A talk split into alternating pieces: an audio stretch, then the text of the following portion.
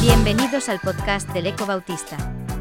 Una producción de la Unión Evangélica Bautista de España y Gran Comisión. Media.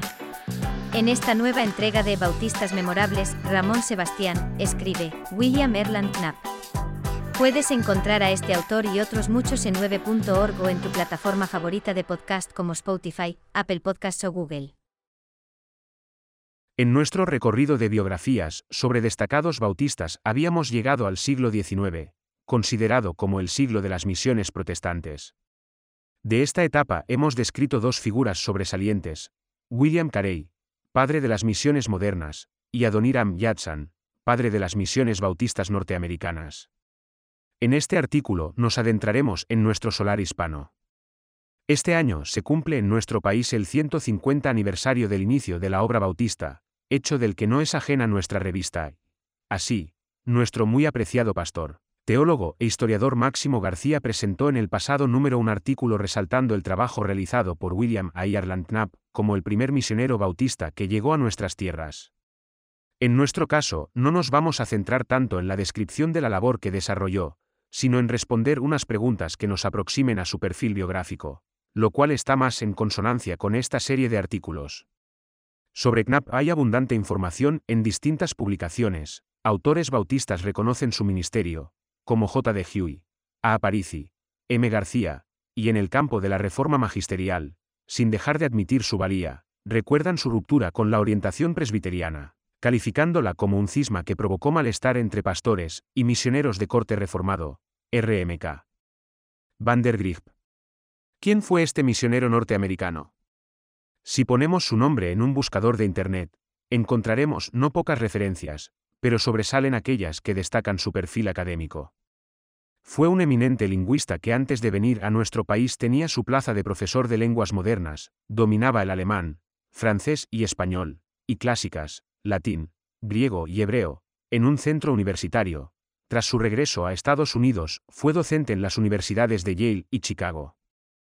En la nota de prensa del New York Times por su fallecimiento se le califica como una autoridad en historia y literatura española.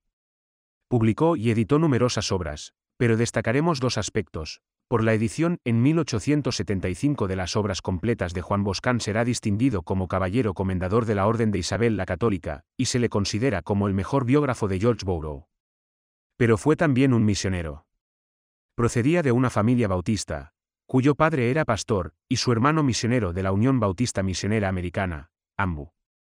No es un llamado pequeño renunciar a una plaza universitaria y venir a España con su esposa y sin el apoyo de ninguna misión. En su correspondencia manifiesta las penalidades económicas que sufrieron.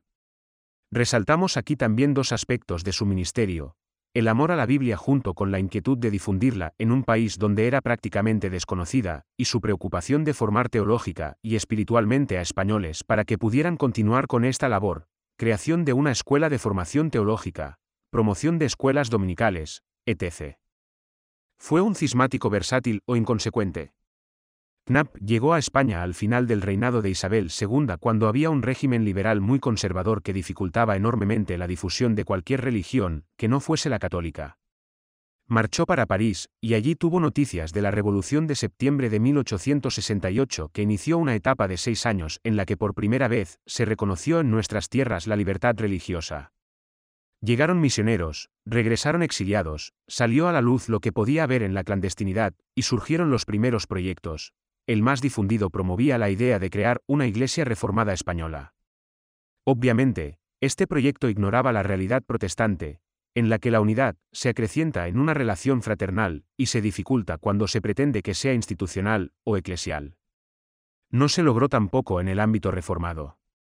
Pero ante algo que nace, hay que aunar esfuerzos. Así lo entendió Knapp, cuando a finales de mayo de 1870 organizó con otros dos misioneros presbiterianos una iglesia evangélica en Madrid. No obstante, como ferviente defensor del principio primero creer, y luego bautizarse, poco después publicará un tratado sobre el bautismo, y una declaración de fe de las iglesias evangélicas bautistas españolas. Nunca ocultó esta convicción. Y esta colaboración, fue evidentemente muy corta, Tres meses después tomó la decisión de separarse y fundar la primera iglesia evangélica bautista de España. No podía violentar sus principios, y así se lo expresó a la congregación. No se le puede achacar que se llevara lo que otros trabajaron, pues entre los tres habían inaugurado aquella iglesia, y Knapp no era precisamente un misionero de despacho. ¿Por qué se marchó de España tan pronto, abandonando una incipiente obra? Si regresó de París en el verano de 1869, partió para Estados Unidos en noviembre de 1876, es decir, estuvo trabajando en España unos siete años. Había fundado iglesias o tenía puntos de contacto en Madrid, Linares, La Seca, Valladolid, Alcántara, Cáceres, Alicante, Valencia y Barcelona. La primera razón que se debiera entender es el contexto sociopolítico de aquella España, durante este sexenio democrático, se pasó de una monarquía constitucional a una república, con sus problemas entre federalistas y unitarios que derivaron en el conflicto cantonalista, al que hay que añadir la Tercera Guerra Carlista, la Primera Guerra de Cuba, las presiones de la Iglesia Católica y del poder económico, etc. Las iglesias evangélicas tuvieron muchos visitantes inicialmente que no tardaron en reducirse a congregaciones generalmente por debajo de los 100 miembros, como había preconizado Knapp.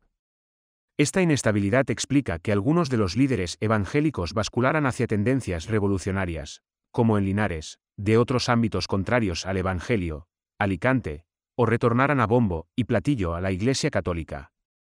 Esto decepciona a cualquier persona seria, con sólidos principios. Si le añadimos las dificultades económicas de la AMBU que le venía apoyando desde septiembre de 1870 y su vocación docente, no es difícil entender dicha decisión. Desapareció por completo el resultado logrado con su trabajo misionero. A comienzos del tercer capítulo de su libro, Huey da una lapidaria afirmación, su obra se había perdido. Sin embargo, si leemos atentamente la historia de los bautistas en España, observaremos que al igual que la semilla que se siembra no está muerta, sino que produce brotes, lo mismo ocurre con la labor de Knapp, además de haber una continuidad en personas como el pastor catalán Ricardo Pecifre. Pero quisiera remitirme a un artículo que escribió el actual obispo de la IRE, Carlos López Lozano, con raíces bautistas, para nuestra revista El Eco de noviembre de 1985. No solamente podemos hablar de varias iglesias bautistas o de otras denominaciones, Asamblea de Hermanos de Linares, Congregacionalistas de Valladolid, que hunden sus raíces en la obra de Knapp, sino que comenta tener, algo más de 100 años después, fichas de 42 personas evangélicas que eran descendientes de convertidos por su labor misionera. Sin duda, en ese siglo de las misiones protestantes William y Knapp tiene su lugar y, desde luego, fundamental para los bautistas españoles de cualquier época.